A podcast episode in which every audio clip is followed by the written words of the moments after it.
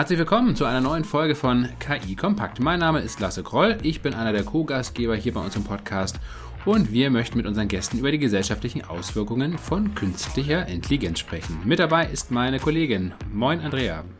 Hallo Lasse. Ja, der Mittelstand ist ja eine solche gesellschaftliche Auswirkung, denn bei KI Kompakt dreht sich meistens ja alles um große Konzerne, die sollte man jetzt meinen, genug Budget haben, um teure Algorithmen einzukaufen und ihre Mitarbeitenden umfänglich schulen zu können. Was ist aber mit den kleinen Firmen? Also was ist mit dem Mittelstand? Können die auch Tech-Ambassadors zum Beispiel installieren, um die Belegschaft zu begeistern, zu interessieren, zu motivieren und mitzunehmen? Wenn es mal klemmt, Wahrscheinlich fällt es denen ja doch deutlich schwieriger. Ähm, einerseits, weil sie weniger Geld vielleicht zur Verfügung haben, andererseits, weil sie vielleicht auch nicht so den Zugang zu Fachkräften haben. Und deswegen haben wir heute einen sehr spannenden Gast dabei, nämlich den Martin Thalmeier. Und Martin Thalmeier ist KI-Trainer und berät mittelständische Unternehmen bei der Frage, welche Technologien sie sinnvoll einsetzen können und wie sich dadurch eventuell auch ihr angestammtes Geschäftsmodell verändern kann. Er reist aber nicht als Programmierer mit handverlesenen Algorithmen im Koffer durchs Land, sondern Andrea, er macht es auf eine andere Art und Weise. Richtig, genau. Der Martin Thalmeier, der leitet nämlich beim Hasso-Plattner-Institut das Projektteam Qualifizierung und agiert im Mittelstand Digitalzentrum in Berlin. Von da aus nimmt er seine KI-trainierende Rolle auch wahr. Interessanterweise ist dies ein Förderprojekt des Bundesministeriums für Wirtschaft und für Klimaschutz. Das sagt viel aus über die Ambitionen der Bundesregierung, unser Land digitaler zu gestalten. Martin Thalmeier ist ein kritischer und nachdenklicher Kopf und wir erinnern uns ja, dass wir den Martin Thalmeier lasse über den Marco Alexander Breit, äh, den wir ja auch schon mal bei uns im Podcast hatten, kennengelernt haben. Ganz genau. Und ähm, weil er natürlich ein nachdenklicher und kritischer Geist ist, ähm, haben wir natürlich ähm, auch einen adäquaten Gesprächspartner gesucht und gefunden. Da waren wir nicht wählerisch, sondern wir haben uns äh, Thomas Keil mal wieder eingeladen nach vielen Monaten der Abstinenz hier in unserem Podcast. Für diejenigen unter Ihnen oder euch, ähm, denen seine Rolle nicht mehr ganz so präsent ist, er ist ähm, promovierter Germanist und damit ein Quereinsteiger in der IT-Branche und heute ist er Mitglied des Managements der deutschen Niederlassung von SAS in Heidelberg und dort leitet er das Marketing. Er steht regelmäßig im Austausch mit Unternehmen aus unterschiedlichen Branchen, mit Großkonzernen genauso wie mit mittelständischen Unternehmen. Und dabei beobachtet er, dass KI bereits viel öfter zum Einsatz kommt, als man gemeinhin denken könnte. Und das ist nicht nur bei den Kunden von SAS so. Und in welchen Feldern äh, KI eingesetzt wird und welche Herausforderungen das mitunter auch mit sich bringt, darüber sprechen wir mit Thomas Kai und natürlich mit Martin Thalmeier. Wir freuen uns auf die Folge und wünschen viel Spaß beim Zuhören. Ja, Herr Thalmeier, herzlich willkommen äh, zu einer Folge von KI Kompakt. Das Interessante an Ihnen und Ihrer Person, finde ich, ist, dass Sie KI-Trainer sind. So gut kenne ich Sie ja nicht. Es gibt sicherlich auch noch andere Dinge.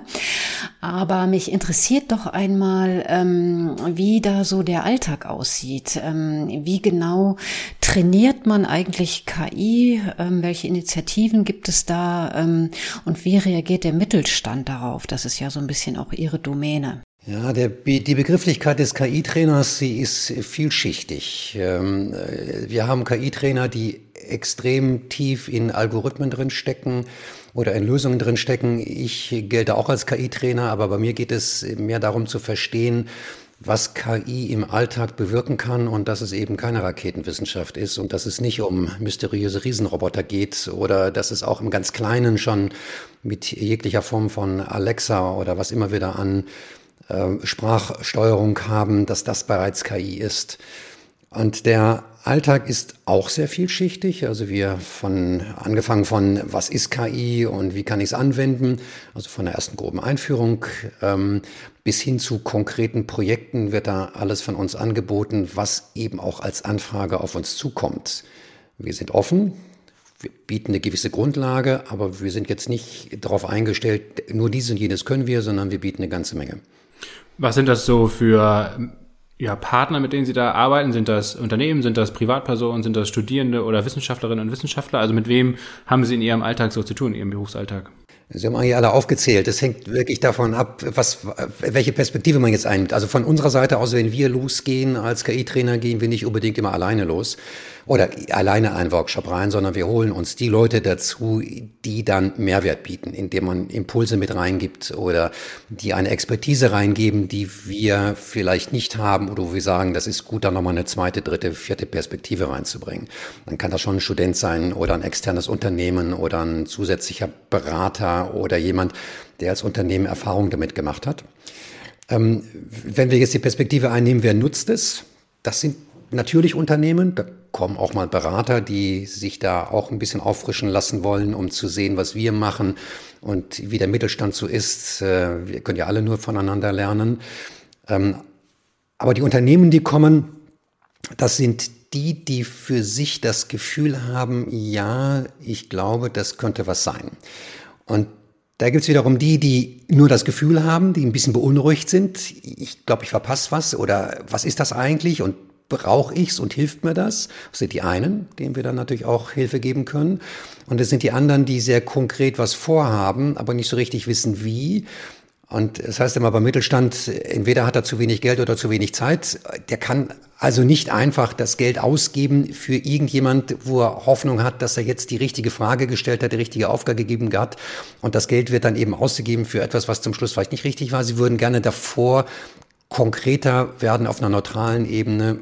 Was brauche ich? Ist es das wirklich?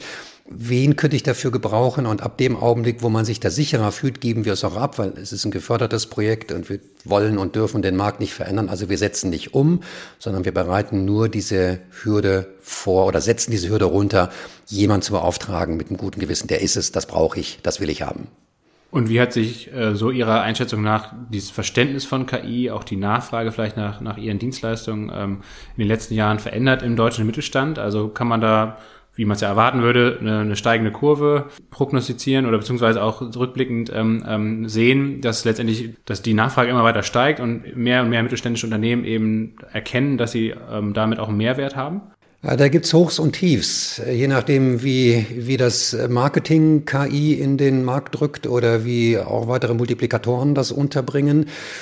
Ich würde tatsächlich aus meinem, meiner Erfahrung heraus jetzt nicht sagen, dass KI als der Heilsbringer gesehen wird, auf dem sich alle stürzen und sagen, ich weiß zwar nicht, was es ist, aber es wird mich retten. Das ist schon ein sehr spezielles Thema. Ich glaube, na, glaube, wie streiche ich, ich bin davon überzeugt, dass auch ganz viele eine völlig falsche Vorstellung haben, was es ist. Dass es eben eine sehr hohe Anforderung hat, was man selbst weiß, was man selbst kann ähm, dass es auch ganz viel, dass man auch ganz viel tatsächlich selbst machen muss, dass man nicht irgendwie auf Dinge zurückgreifen kann, die einfach da sind, ja, kostenfreie Bibliotheken etc. im Kleinen anfangen kann. Und so gesehen äh, sind es, ist es schon nur noch eine ganz kleine Auswahl an Mittelständlern. Und ich, da erinnere ich nochmal dran, Mittelstand beginnt ab zwei Personen und geht bis einige, fast Milliarden Umsatz hoch. Das ist in Deutschland echt faszinierend. Ja, da ist, das ist eine kleine Gruppe aus denen, die sich wirklich damit beschäftigen wollen oder wissen wollen, was es ist. Und damit will ich den Impact jetzt nicht klein machen, aber die Gruppe ist klein. Da gibt es noch wahnsinnig viel zu tun, zu verstehen, dass es wirklich jeder anwenden kann und vielleicht teilweise sogar schon tatsächlich anwendet, weil er einen Chatbot verwendet, der ihm einfach entlastet oder weil er ein, eine Intruder Detection irgendwo in den Backup-Systemen laufen hat, der mal guckt, stundenlang, tagelang, wochenlang, ob sich irgendwas Komisches darstellt ist auch eine Form von KI. Thomas, ähm, der Herr Thalmeier hat ja eben von beunruhigten ähm, Anwendern oder Unternehmen gesprochen. Habt ihr auch beunruhigte Kunden oder beunruhigte Interessenten, die sich für ähm, Algorithmen interessieren? Wir können ja hier äh, gerne auch in dem Gespräch äh, die Differenzierung gleich mal so ein bisschen machen äh, zu der KI. Also wir können auch einfach von Algorithmen dann sprechen, die ja letztendlich dann in einer künstlichen Intelligenz auch münden können. Gibt es auch bei euren Kunden ähm, diejenigen, äh, die künstliche Intelligenz oder diese Algorithmen gerne hätten, einfach weil es gerade so ein Trend ist? Wie sieht das da so aus? Eigentlich nicht. Eigentlich sind unsere Kunden auf einem ständigen Optimierungspfad. Die nutzen Analytics, die nutzen Statistik, die sind schon seit Jahren mit Datenprozessen befasst und die gehen einfach den nächsten Schritt. Die probieren das aus, die gucken, ob sie da jetzt mehr machen können, ob es jetzt schneller, besser, vernetzter geht.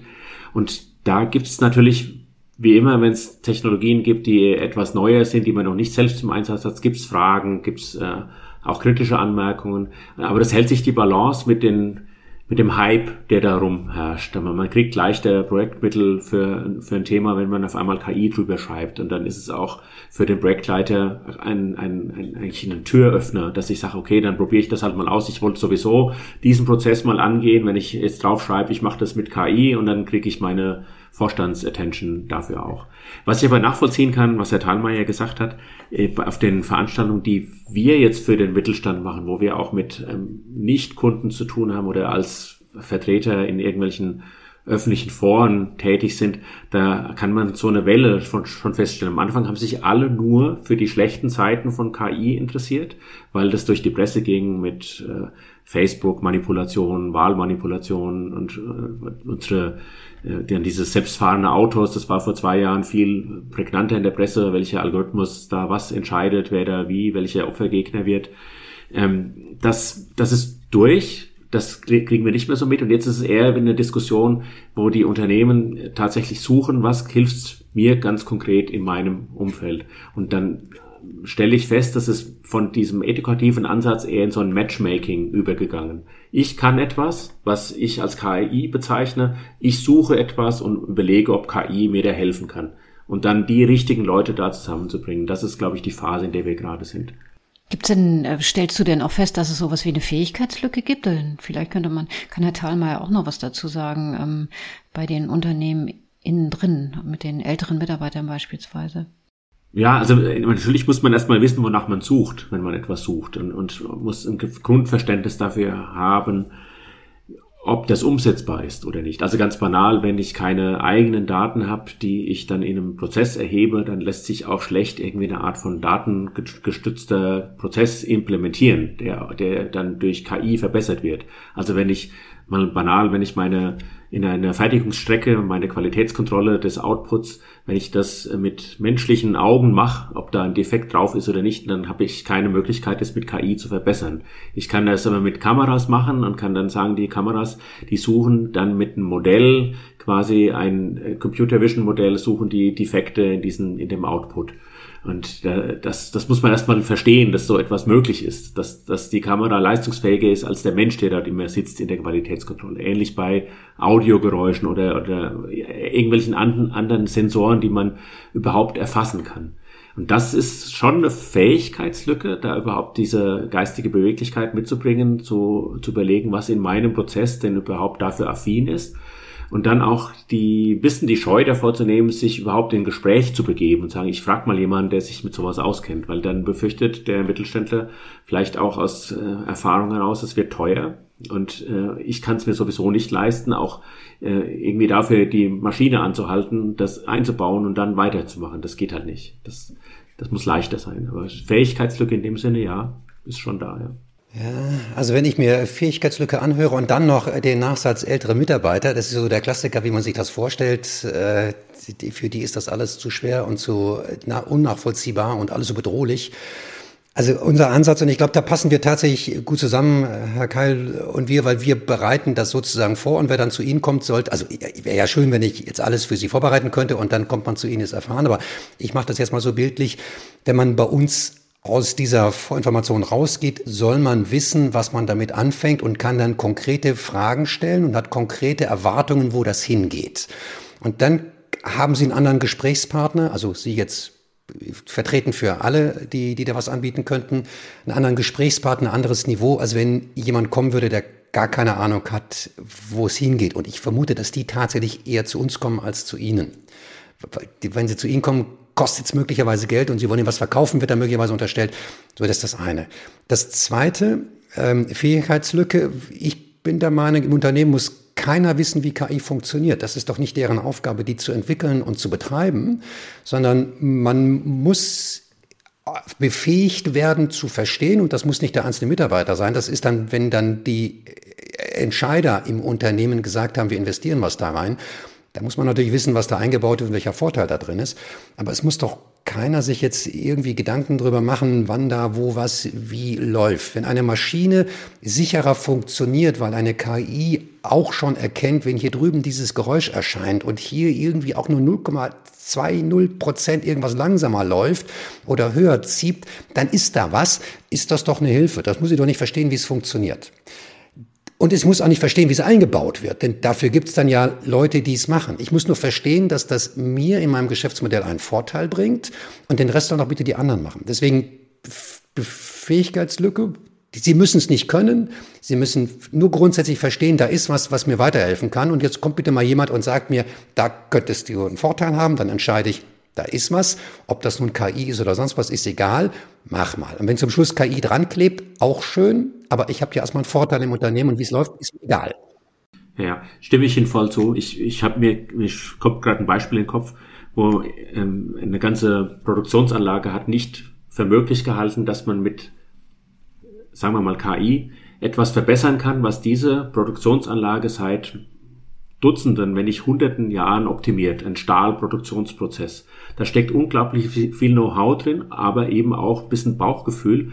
Wann steche ich den Stahl ab? In welcher Temperatur kommt der da raus? Und wie beurteile ich, ob das ein guter oder ein schlechter Stahl ist? Und dann kommt so ein völlig agnostischer äh, Softwaretechniker um die Ecke und sagt, ich kann dir helfen. Ich kann erstmal alles messen was du intuitiv spürst, was du vielleicht aber auch schon misst, aber nicht richtig verknüpfst. Und dann messe ich hinten raus, was rausgekommen ist. Ich reproduziere das mit den Daten, die ich vorher gesammelt habe und habe damit eine, einen tieferen Einblick in ein Produktionsverfahren als du selbst. Du, lieber Stahlhersteller, der du das seit vielen Jahrzehnten machst. Das, das ist echt schwer, das, das rüberzubringen. Und da wird, grundsätzlich kommt halt ein Zweifel da kommt der Zweifel, es kann nicht sein, das ist ein Zufallstreffer, das, äh, das ersetzt mich nicht. Oder umgekehrt kommt halt die Angst, das ersetzt mich ja. Also das da, das ist, das ist so eine Anekdote in der, in der Richtung, wo ich Ihnen zustimme, dann, dann muss man schon ein bisschen erklären können, wie die KI funktioniert, damit man irgendwie Vertrauen darin aufbaut. Aber es, man, der muss es nicht selber bauen können, der muss nicht selber den Algorithmus schreiben können, der muss nur verstehen, warum um Gottes Namen kommt dieser Algorithmus auf eine bessere Idee, wo ich wann meinen Produktionsprozess verändern muss, damit die Qualität besser wird. Das, das ist immer auch ein Job dann im, in der Implementierung von solchen Verfahren. Herr Marthalmeier, in den Gesprächen äh, mit dem Mittelstand, die Sie führen, was sind denn da so gängige ähm, Hürden beziehungsweise Bedenken, äh, die an Sie herangetragen werden? Sind das Kosten oder sind das andere Themen, die immer wieder aufploppen ähm, und wo man vielleicht auch ein Muster davon ableiten kann, ähm, was, was letztendlich auch Hindernisse sind ähm, bei der Digitalisierung des Mittelstandes? Also die komplette Bandbreite. Angefangen von, bringt mir das was? Wie groß muss das sein? Das muss ich doch alles selbst machen. Wo finde ich denn die Leute? Ich habe schon gehört, die ganzen Entwickler findet man nicht. Ich weiß auch gar nicht, was das kostet und was das dann zum Schluss bringt. Also da ist eine, ein komplette Fragezeichen.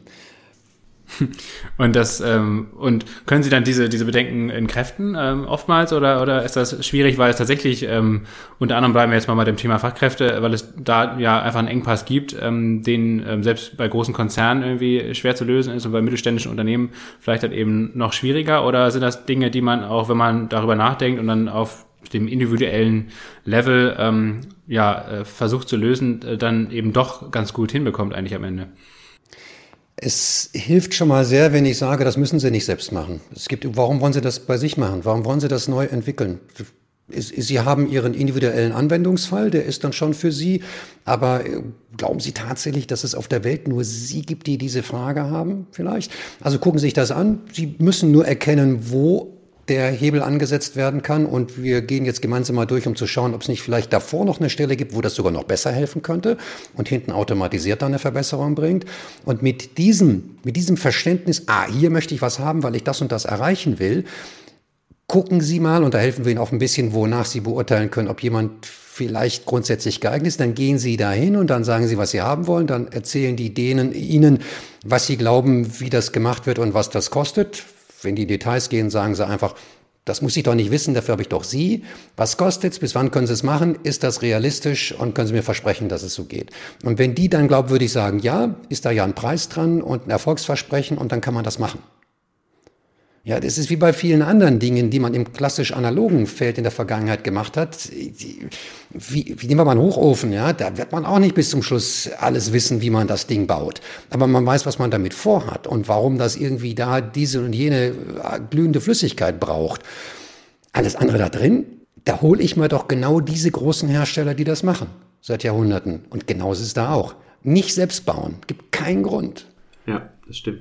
Wenn, darf ich Sie mal fragen, wenn ich, wenn ich mal fast eine Frage stellen darf, weil mir, mir spuckt so im Kopf rum, der KI-Trainer, was, der, der, der über die Technologie redet, reden Sie auch über Disruption, über ganz andere Geschäftsmodelle, dass man sagt, ja, jetzt lass uns mal out of the box denken und sagen, ja, was wäre denn ein anderes möglich? Also es gibt ja diesen berühmten Spruch, man kann ja einen analogen Prozess digitalisieren. Wenn der vorher schlecht war, ist er danach halt ein schlechter digitalisierter Prozess.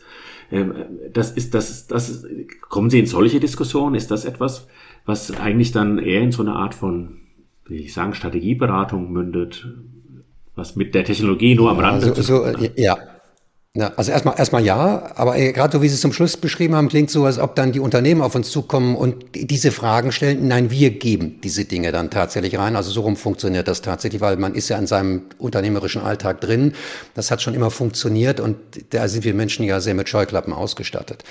Wir haben jetzt alle diesen, diesen Begriff des KI-Trainers bei uns. Ich trainiere niemand auf KI, ich persönlich jetzt. Ich bin mehr so von der Gedanken, vom Gedanken eines Geschäftsmodellentwickelns, Prozessoptimierung, äh, Design Thinking, Innovation machen, mehr nutzerzentriert die Dinge umstellen, um effizienter zu sein, gerade jetzt ressourcenschonend, äh, die gleichen Services oder ähnliche Services mit weniger Aufwand zu haben. Und ab diesem Augenblick geht es genau darum, wo, wo ist der Punkt? Und dann kann es auch ganz schnell passieren, ich habe meinen Schwerpunkt nicht bei KI als KI-Trainer, sondern ich bin eigentlich fürs Mindset verändern und fürs Betreuen rund um alles, was mit Digitalisierung bei Unternehmen zu tun hat, dass wir dann sehr schnell sozusagen drei Schritte zurückgehen und sagen, okay, jetzt erstmal grundsätzlich gucken wir uns mal diese Prozesse des klassischen Ablaufes bei Ihnen an und dann stellt man vielleicht fest, ja, kann man eine KI reinsetzen, aber eigentlich, wenn Sie dieses, jenes verändern, geht's auch ohne. Wenn Sie die eine wollen, können Sie da sicherlich eine reinsetzen, aber ist vielleicht mit Kanonen auf Spatzen schießen. Das halte ich für einen guten Ansatz, weil sonst hat man nur, wenn das so arg zweckgebunden ist, dann hat man die KI-Kirsche oben auf den Kuchen draufgeklemmt, der aber eigentlich unten, wo der Belag schon nicht passt. Ne? Und, und das, äh, ja, Stimmt, ist gut. Ja. Also wir haben, wir haben dreitägige Workshops, also ein Workshop, der über drei Tage läuft, so muss ich das sagen, äh, nennt sich KI-Intensivseminar, hat sich mal irgendwann ausgedacht, klingt ein bisschen schlimm, aber es geht darum, dass man mit einer, als Unternehmen mit einer groben Idee oder auch schon glaubt man eine bessere Idee zu haben, wo man äh, KI einsetzen könnte. Und dann kommt man zu uns und wir haben da alle Bandbreite der KI-Trainer drin, also auch die, die zum Schluss dann tatsächlich Algorithmen in diesen drei Tagen weiterbringen können, wenn man dann schon soweit ist. Aber der Schwerpunkt ist tatsächlich, ah, ich möchte hier was machen und ich glaube, das ist die richtige Idee, dann gehen wir da rein, dann versuchen wir zu verstehen, wie das abläuft und dann stellen wir erstmal fest, ja, da kann man, aber hier vorne ist doch vielleicht noch, hier ist doch eigentlich der Auslöser, wo die Sache dran ist und hier drüben nochmal. Und kann auch tatsächlich da passieren, dass man nach drei Tagen eine gute Lösung hat, aber die ist nicht KI, sondern eine andere Sache. Wir gucken natürlich schon, dass man auch versteht, wie KI dann helfen könnte oder an einer anderen Stelle helfen könnte, wenn es jetzt nicht an der Stelle ist, wo man gedacht hat, weil wir ja natürlich auch diese Denkweise des, der künstlichen Intelligenz mit rüberbringen wollen. Aber es ist nicht so, dass wir mit Gewalt irgendjemand auf KI treiben. Das müssen wir nicht verkaufen. Wir wollen ja das gesamte Land voranbringen und den Mittelstand insgesamt voranbringen fürs Land. Und da muss es nicht mit Zwang KI sein. Ähm, Sie hatten ja gerade gesagt, äh, das Mindset verändern ähm, und das ganze Land verändern, Thomas. Mm, wenn SAS neue ähm, Einstellungen vornimmt, wir reden ja immer nur davon, ähm, dass es Fähigkeitslücken gibt von Industrieunternehmen in Richtung Data Science, Software, künstliche Intelligenz. Gibt es eigentlich auch ähm, bei den Softwareherstellern Fähigkeitslücken in Richtung Ethik, äh, philosophische Fragen, wenn es um KI geht? Sprich, wen muss, muss ein Softwareunternehmen eigentlich einstellen, damit tatsächlich diese ganze Bandbreite ähm, abgedeckt werden kann, um das Land am Ende zu verändern oder sogar eine ganze Region oder die ganze Welt? Ja. The world is not enough. Ja. Genau. Nein, äh, die tatsächlich hat äh, SAS sich eine, eine Fähigkeit verschafft, die über das Codieren von Software hinausgeht. Wir haben eine Data Ethic Praxis gegründet, Data Ethics Practice, deren ähm, Gründer und Chef, der ist, der war jetzt letzte Woche in Frankfurt auf einer Veranstaltung, habe ich kennengelernt. Der, da wird unser das, das ethische Thema in, in großer Bandbreite verstanden und dazu gehört auch die Einstellungspolitik. Wir haben eine Erhebung gemacht in unserem Unternehmen, wie, welche Biases wir in unserer Belegschaft haben. Wie Männer, Frauen, bestimmte äh, ethnische Herkünfte, Altersverteilung und versuchen das durch bei Neueinstellungen überproportional auszugleichen, dass wir sagen, wir haben zu wenig in dem Bereich und möchten da mehr einstellen. Weil wir nämlich wissen aus der ganzen Forschung, die gerade bei KI und Ethik läuft, dass vieles unbewusst in die Algorithmen rein programmiert wird, weil es eben auf schon gebiasten, also mit Vorurteilen behafteten Daten trainiert wird und man denkt da gar nicht dran. Und äh, das ist etwas, was da uns, bei uns dazu ganz konkret dazu geführt hat, dass wir versuchen, mehr Millennials einzustellen, uns ähm, ganz spezifisch zu verjüngen, dass wir auch weniger in die auf, auf amerikanisches Headquarter gehen, sondern globale Stellen immer mehr auch weltweit besetzen, dass wir sagen, es geht, wir haben, in Schweden jetzt eine Kollegin eingestellt, die für ein globales Thema verantwortlich ist. In München sitzt jemand global verantwortlich für Healthcare und so weiter. Also das ist, das ist schon, dass das viel diverser wird. Und da ist es tatsächlich auch nicht mehr wie das früher war. Ich, ich weiß es noch, als ich eingestellt wurde, ist schon eine Weile her. Da hat man ausschließlich äh, ausgebildete Senior-Leute gesucht, die sofort produktiv sind. Und jetzt mischt man das auch mehr, weil man dann feststellt, man kommt in so eine in so eine Schwierigkeit rein, wenn dann alle Kohorten dann gleichzeitig in Rente gehen. Wenn das Geschäft gerade boomt, stellt man dann 20 Senior Consultants ein und dann hat man in 20 Jahren 20 Principals, aber kein Junior mehr und dann funktioniert das nicht mehr. Dann kann, das, kann der Know-how-Transfer nicht funktionieren. Also das, das, das hat bei uns schon auch zu einem Umdenken geführt.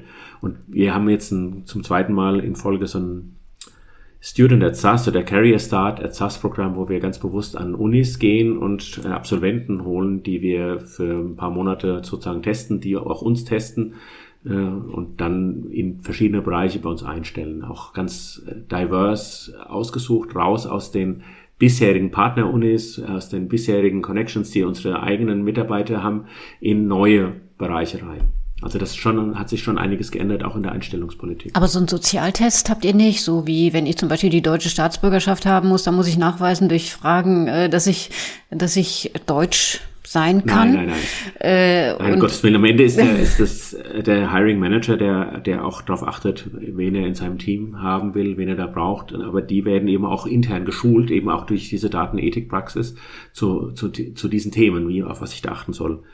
Was wir ähm, erheben, ist äh, Mitarbeiterzufriedenheit und mit Zufriedenheit mit dem Unternehmen. Und das sehen wir auch Bandbreitenschwankungen in den verschiedenen Kohorten.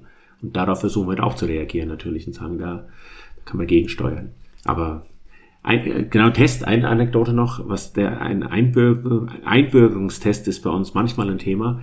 Wir sind in USA mit bestimmten Regierungsorganisationen tätig, die von bestimmten Hierarchieleveln verlangen, dass die US-Staatsbürger sind.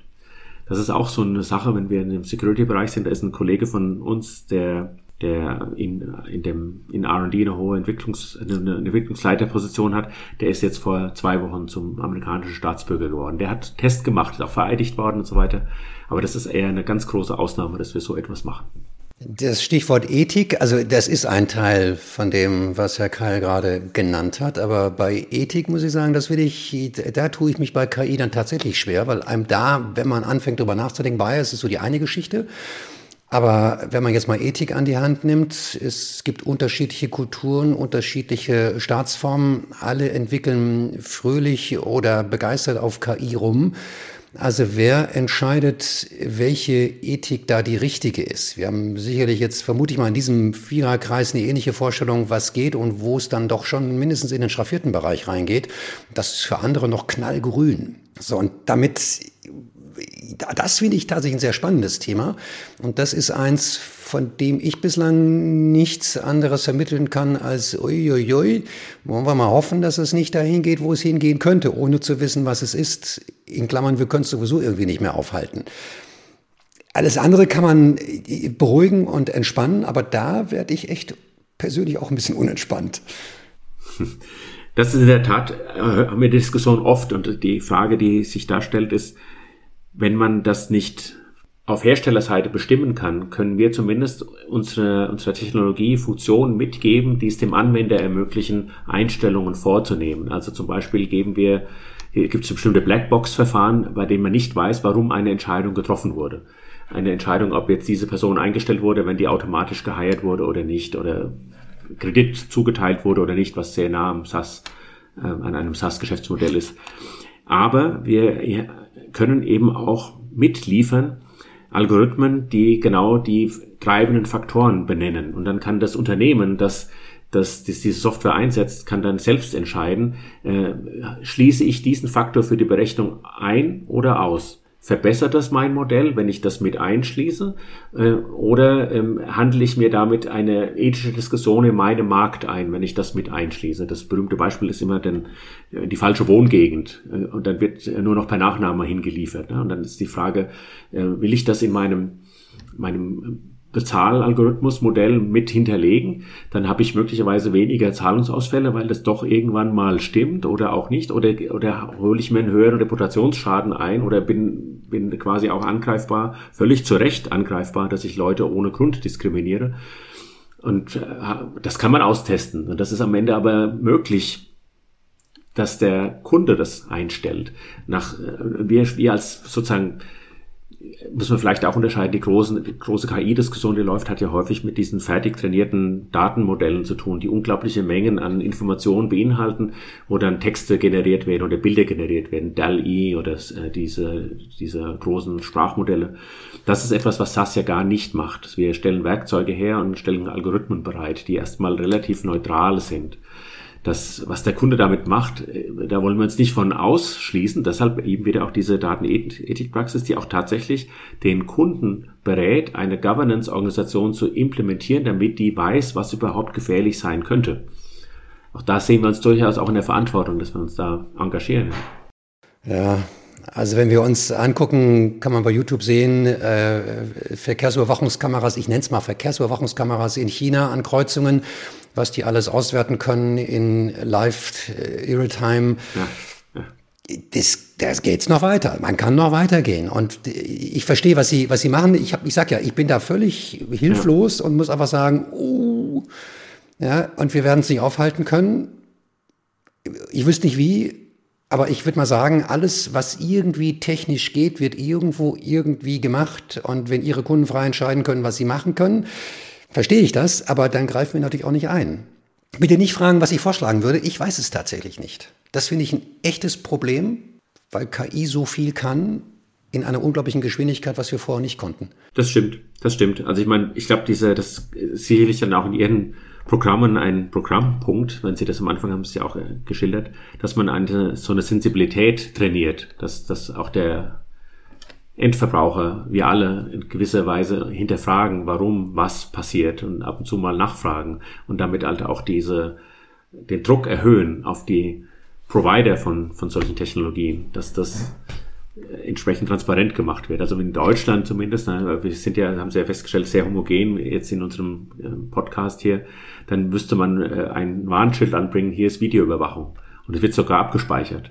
Oder wenn die Deutsche Bahn ein Projekt macht, um ihre Bahnsteige zu überwachen, ob dort Schnee liegt oder nicht, dann haben die ein größeres Thema, die äh, dort laufenden Passanten auszugrauen, als überhaupt zu überwachen, ob da Schnee liegt oder nicht. Also das ist der größere Teil des Projekts das, das ist jetzt zumindest hier so, aber ich, ich gebe Ihnen vollkommen recht. Woanders wird es anders gesehen. Da denkt man sich, ja super, da weiß ich auch, ob der Mitarbeiter rechtzeitig gekommen ist und ob er äh, sich mal auf die Bank gesetzt hat, anstatt hier den Schnee wegzuräumen. Ne?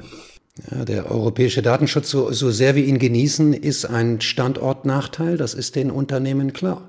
Und sie müssen mit Unternehmen konkurrieren, die diesen Nachteil nicht haben, den wir als Vorteil sehen. Ja, also, hm, ja, es ist eine schwierige äh, Diskussion, die wir auch ja schon öfter mal hier im Podcast hatten, äh, das Thema Regulierung oder DSGVO zum Beispiel.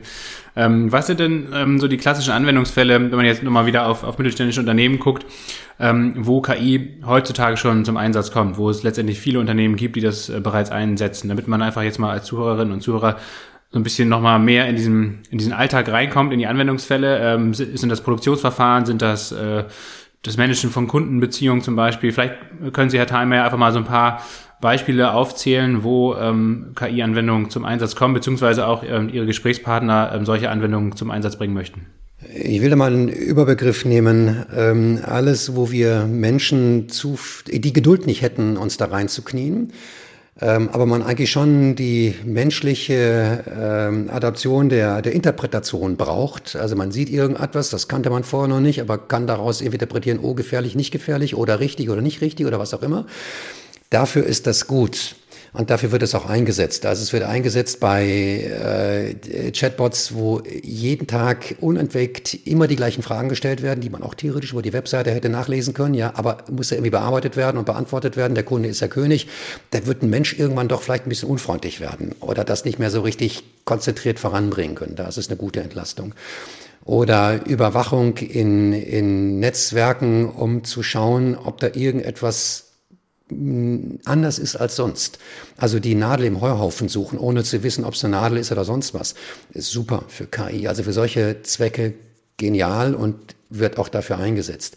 Oder eben, um Dinge zu prognostizieren, wie wahrscheinlich ist es, dass mir gleich oder in den nächsten Tagen, Wochen, Monaten dies und jenes ausfällt. Ich kann es mir nicht leisten, dass da mein MRT drei Tage still liegt. Nee, lieber eine Woche vorher eine Röhre austauschen, auch wenn es gefühlt irgendwie komisch ist, die läuft ja noch.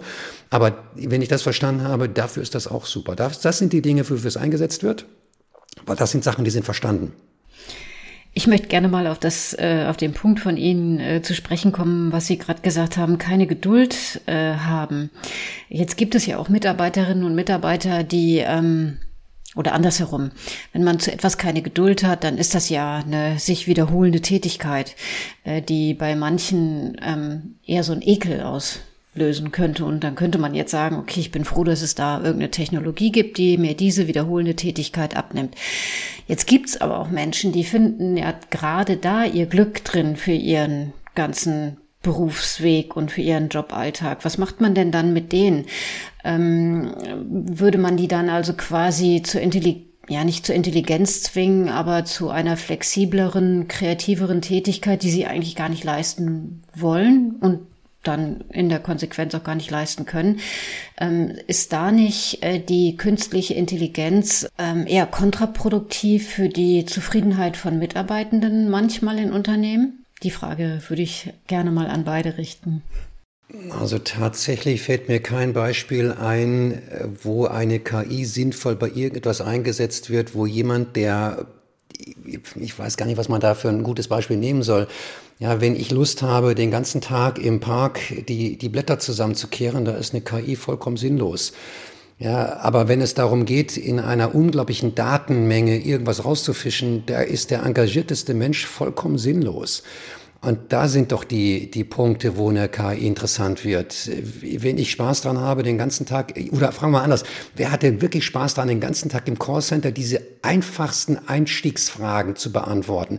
Das kann doch nicht, das kann mich doch nicht also ich bin jetzt mutig, weil ich, ich stecke nicht drin, aber ich, für mich würde das nicht befriedigen. Aber in diesem Augenblick, wo diese Anfangsfragen beantwortet wurden, es aber noch nicht reicht und jetzt es um spezielle Lösungen geht und da kann ich jetzt kreativ anfangen, dieser Person zu helfen, dann kann ich mir auch mehr Zeit nehmen und dann ist das auch abwechslungsreich und dann gehe ich auch abends nach Hause. Ich habe zwar den ganzen Tag nur telefoniert und Leuten geholfen bei vielleicht blödsinnigen Ideen und Fragen, aber das war schon alles immer sehr speziell und ich habe helfen können. So was ganz anderes als, ja, wo müssen da klicken? Links oben haben wir auch beschrieben. Und dass, wenn ich das 200 Mal am Tag mache, das kann doch keine Freude machen. Und dafür ist eine KI gut. Und für das andere, klar kann man dafür auch eine KI entwickeln, die sehr individuell, äh, sehr persönliche Lösungen bietet. Aber ich weiß nicht, ob die von der Bezahlung her wirklich so viel geschickter ist als ein Mensch. Also ich sehe das Problem tatsächlich nicht. Hm. Thomas, äh, zwingt ihr denn gerne mal eure Mitarbeiter zur zu innovativem und flexiblem Denken. Das ist aber genau das, was ich damit meinte mit, es wird jemand angerufen und hat ein anderes Problem als die Standardfragen. Ja, ich meine, die, die, die Hypothese dahinter ist ja, dass es Menschen gibt, die genau das, obwohl es für viele langweilig ist, so gut, so gut es auch geht, einfach tun und mit allem anderen überfordert wären und, und sagen ganz froh, dass ich bin ganz froh, dass ich 200 Mal am Tag immer nur die gleiche Frage beantworten muss. Dann habe ich das auch abgehakt, mein mein Berufsleben und ich gehe abends heim und habe da hab, hab's, hab's auch erledigt, ohne dass ich mich darüber definiere. Also ich glaube, das war eher so ein bisschen die Frage an Andrea von dir. Ich weiß es, ich, ich kann, ich glaube auch, dass es im Ende ein großer Vorteil ist, wenn diese Routinetätigkeiten abgenommen werden. Ich äh, erinnere mich an, aber auch an Beispiele, wo das, wo das bewusst nicht gemacht wird, obwohl eine KI effizienter wäre, weil Geschäftsinteressen dem widerstreben. Also Betrugsfälle in Banken werden gern mal von großen Anwaltskanzleien mit einer Hundertschaft von jungen Consultants gelöst, die dann Akten wälzen. Dann kann ich nämlich genau diese Hundertschaften von jungen Anwälten in Rechnung stellen. Und habe umgekehrt als beauftragendes Unternehmen alles dafür getan, weil ich weil ich äh, unglaublich viel Geld auf den Tisch gelegt habe, um genau diese Betrugsfälle zu finden. Eine KI, da würde ich das halt alles einscannen, würde es in den Text, äh, Textanalytics durchjagen und da würde ich diese Stecknadel im Heuhaufen viel schneller finden. Und es würde vielleicht auch Geld kosten, sagen wir mal 10 Millionen im Vergleich zu 200 Millionen. Äh, aber es hätte nicht diesen heilen Effekt, dass ich so viel Geld in die Hand genommen hätte, das zu, das zu klären. Also vielleicht ist das mag ein bisschen konstruiert wirken, aber ich kenne mindestens einen Fall, wo das genau so, genau deshalb so gelaufen ist. Ich muss sagen, das finde ich jetzt aber nicht sehr innovativ. Ich würde die KI einsetzen und trotzdem die Leute in Rechnung stellen. Ja. Vielleicht mit einem gewissen Rabatt, ja, weil ich bin günstiger als die anderen. Ich brauche nur 180 Mannstunden, ja. aber das war eigentlich die KI, die das in einer Stunde gefunden hat und sogar besser als die anderen. Also da ist doch dann das Geschäftsmodell. Das ist jetzt natürlich, ja, kommen wir wieder zum Thema Ethik, ob wir das irgendwie wollen oder nicht wollen, ja. aber zum Schluss wollen wir Geld verdienen und es ist für den Kunden trotzdem besser, wenn es 20 Prozent günstiger war als die 200, die es vielleicht nicht richtig gefunden haben, wenn ich eine KI drauf hetze. Also so gesehen finde ich das legitim. Und es gibt sicherlich bessere Beispiele, als dass die dann ethisch vielleicht nicht mehr ganz so Natürlich. fragwürdig sind. Aber ich glaube, da gibt es ein äh, Schweigekartell in der Beraterbranche, dass die genau diese Effizienzen alle nicht heben, damit niemand draufkommt, dass es auch anders Oder sie machen es und wir wissen es nur nicht. Oh ja, die Aha. 200 sind trotzdem unterwegs. Ja. Ich, also das wäre mein Rat unbedingt. Und Herr Thalmeier sagt uns, dass es so ist, genau. Aber ich stelle fest, ähm, dass wenn wir vier, beziehungsweise unsere beiden Gäste eine künstliche Intelligenz programmieren würden oder einen Algorithmus programmieren würden, äh, dass der äh, repetitive Fähigkeiten ganz deutlich, ganz klar abnehmen würde und dass die Menschen in ihrem Geiste freier werden würden. Oh, das ist jetzt aber die einfache Variante. Ich würde die KI lieber auf etwas hetzen, wo wir gar nicht die Fantasie haben, es zu finden. Ich gebe mal ein Beispiel, was für mich erhellend war, auch wenn es jetzt irgendwie die Welt nicht weiterbringt. Wir haben einen Demonstrator äh, mal zusammengestellt, der äh, per Hand gezeichnete Bilder erkennen sollte und dann eben zeigen sollte, ich kann damit was anfangen und ich kann das vergleichen und jetzt kommt da was raus. Und es hat ein Kollege ein Herz gezeichnet und das eingegeben und es kam eine Brezel unter anderem daraus, wo ich dachte, was hat sich denn dieses Ding dabei gedacht? Bis mir klar wurde, eine Brezel, wenn man die umdreht, hat die eine Herzform innen. Das war mir gar nicht bewusst. Ich esse seit Jahrzehnten eine Brezel, das war mir nicht klar. Also da zeigt sich doch, wofür eine KI geeignet ist, eben etwas zu finden, was ich trotz all meiner Lebenserfahrung nie erkannt habe. Was mir gar nicht bewusst war, dass da ein Herz drin sein könnte. Ich habe danach nicht gesucht, die KI hat es aber gefunden. Ich kann jetzt was erzählen. Ja, so schöne Beispiele habe ich nicht. Ich bin sehr stark im. Aber doch, das können Sie jetzt Sie verwenden. Im nächsten Podcast vielleicht. Ja. Nein, wir haben eher so, so ganz ähm, aufwendige Beispiele, Kundenzufriedenheitsumfragen und dann Abhängigkeiten zu gekauften Produkten feststellen und dann festzustellen, aha, das liegt daran, dass in dem einen Verkaufsbezirk der eine Geschäftsführer von der Filiale in Rente gegangen ist. Und dann sinkt dort die Produktzufriedenheit mit meinem Produkt, weil offensichtlich immer diese Leute, die erfahren sind, das halt erklären und, und deshalb immer zufrieden sind. Und das hat weniger mit dem Produkt als mit diesem Vertriebsnetz zu tun. Und darauf kommt man erstmal auch nicht, wenn man dann äh, Reklamationsquoten sieht. Und wenn man ganz viele Daten hat und man kann das in Korrelation legen und dann hat man irgendwann hat man den, den Punkt gefunden. Ja. Nicht so schön wie die Brezel. Ja. Oh, finde ich auch gut. Ja, genau. Ist auch wieder die Vielfalt an, an, an Beispielen, ähm, die es dann am Ende ausmacht. Ähm, ich bedanke mich ganz herzlich bei Ihnen beiden, bei Martin Thalmeier und Thomas Keil für das äh, ja, offene und auch vielfältige Gespräch. Wir müssen langsam jetzt mal zum Abschluss kommen, aber auf jeden Fall haben wir gelernt, dass äh, im Mittelstand nicht nur das Interesse besteht an KI und an Technologie, sondern dass es eben auch sehr vielfältige Anwendungsfälle schon gibt und dass die Digitalisierung in Deutschland vielleicht auch gar nicht so schlecht aufgestellt ist, wie es dann in der öffentlichen Wahrnehmung oftmals ähm, kommuniziert wird, sondern dass es eben doch schon viele, viele Anwendungsfälle und auch viele Unternehmen gibt, äh, die da voranschreiten. Herzlichen Dank und ähm, bei der weiteren Arbeit auf jeden Fall alles Gute. Danke. Danke auch. Das war es für diese Woche mit KI Kompakt. Herzlichen Dank fürs Zuhören. Wenn euch dieser Podcast gefallen hat, dann würden wir uns natürlich sehr darüber freuen, wenn ihr dieses Format im Freundes- und Bekanntenkreis oder auch unter Kolleginnen und Kollegen teilt. Bei Spotify, Apple Podcasts und allen anderen relevanten Podcast-Plattformen eurer Wahl könnt ihr den Podcast gerne abonnieren, damit ihr in Zukunft keine weitere Folge verpasst. Und eine gute Bewertung oder eine Rezension bei Apple würde uns natürlich auch sehr weiterhelfen. Herzlichen Dank natürlich auch an unsere Unterstützerin, die Firma SAS. SAS entwickelt KI KI-Anwendungen für unterschiedliche Branchen und Anwendungsgebiete. Und alle weiteren Informationen zum Podcast und natürlich auch zu den Produkten und Services von SAS findet ihr auf sas.de slash ki-kompakt Podcast oder in den Show Notes. Wir freuen uns auf die nächste Ausgabe in der kommenden Woche und wünschen euch bis dahin alles Gute. Ciao.